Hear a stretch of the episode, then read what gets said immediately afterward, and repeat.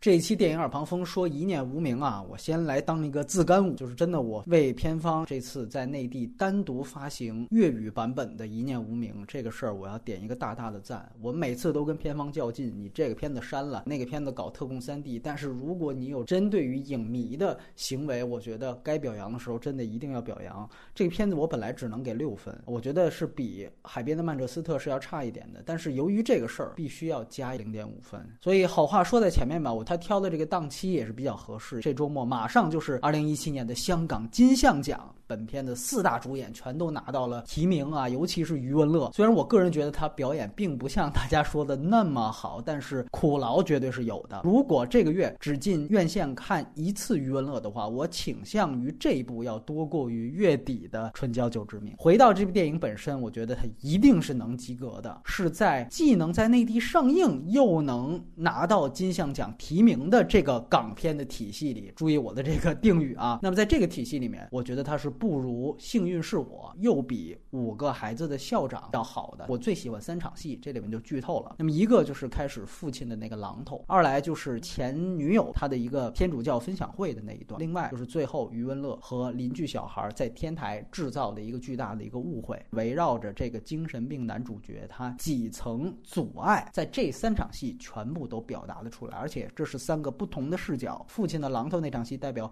至亲之间的不信任，天主教分享。享会那场戏代表了曾经挚爱之间的仇恨，邻居小孩那场戏很明显代表的是周遭舆论和社会的不负责任。其中有一个细节，在那场天台戏，我觉得非常棒。不仅是方浩文，他觉得这个要跳楼了怎么着？周围你看，他还有一些邻居的反应，包括有这个房东，他们也跟着担心。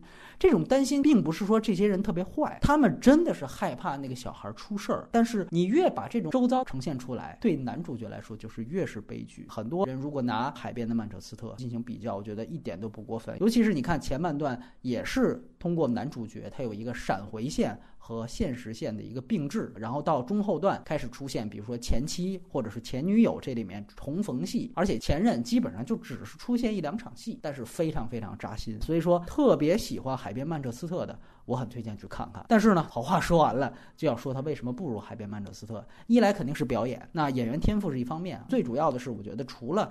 刚才我说的三场戏之外，这部《一念无名》啊，它大部分给演员的表演的场景设置的都是单纯的情绪反应场景，比如说余文乐在床上哭啊，曾志伟在楼道里哭啊，然后余文乐狂吃巧克力啊，然后在这些场景又铺大量的弦乐啊，煽情，这种弦乐的泛滥和《海边曼彻斯特》是一个毛病，但是在情景的设置上，海曼很少有这些单纯的情绪反应场景。我们去想一想，他也有哭的。或者说大型的情绪波动的这些戏，但是这些戏无疑都是带事件，或者说它最终都会影响主人公最后的一个决策。比如说侄子看到冰箱里的鸡，或者说卡西与前妻重逢，这些其实都是对他最后的那个决策起到很重要的作用。不仅仅是单纯的情绪反应，那自然表演的丰富度。和空间就要大很多，所以本身在戏剧设置上两个就有差距。第二是对悲剧感的营造，就像我们在推销员里说的那样，其实大部分现实主义的电影也是讲戏剧，也是讲事件的。大家都明白，悲剧就是把美好的东西撕碎了给观众看。这片子说白了是撕的还不够碎。还不够狠，你看海曼啊，讲卡西那个人中间，OK，有一点点快走出来了，这吧？阴影已经差不多摆脱了，所有一切的事情都是照着好的方面发展了，啪，就像我们那期节目里讲的，给你最后来了一个四连击，对吧？前期摧毁你，社会摧毁你，记忆，你自己的记忆也在摧毁你，一念无名。我们看。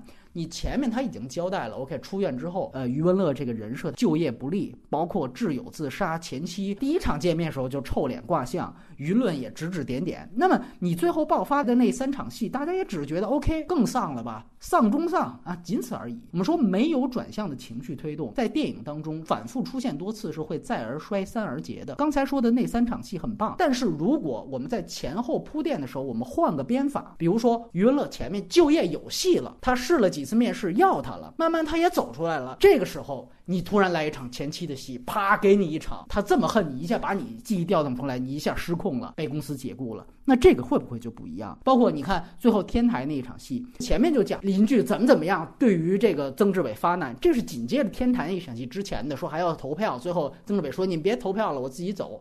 如果我们换一个编法，前面。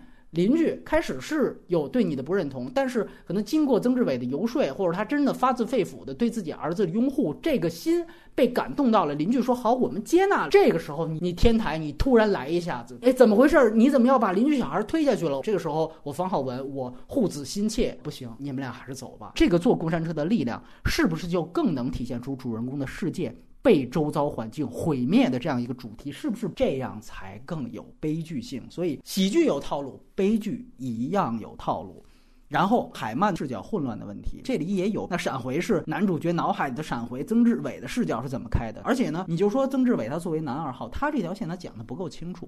比如说他说他之前是渣男，那么是什么原因让他忽然一下子就浪子回头了？这种良心发现呢，就特别像雷锋侠附体。这个是降低观众对你这个事件现实感信任度的一个非常大的一个扣分项。有人说，那毕竟这个什么父子血浓于水，那你那边怎么还设置一个在美国？没良心的小儿子，那个怎么就不血浓于水了？小儿子和部分路人甲，就那种指指点点的设定，其实本身也让这个片子有比较大的刻意感。这个刻意感，比如说在第一场的婚礼戏尤为强烈。我们都去过别人的婚礼，在新郎新娘那么发自肺腑说话的时候，不会有每一桌人都在推杯换盏的在那儿说话。他无非就是想体现，OK，这个社会就是精神病的社会，对吧？这里面反倒被打成精神病的余文乐是精神多了，把你们批判一番。但是你这场是有点超脱于现实的。反正我没遇到过这样的。我们去看一一，他也有婚礼戏，他里面也想通过婚礼的这种荒谬感去体现他自己的意思。但是里面闹新娘的。或者说深水炸弹逼人喝酒的，这个都是在婚礼上真实可能发生的那个情景，就要比一念无名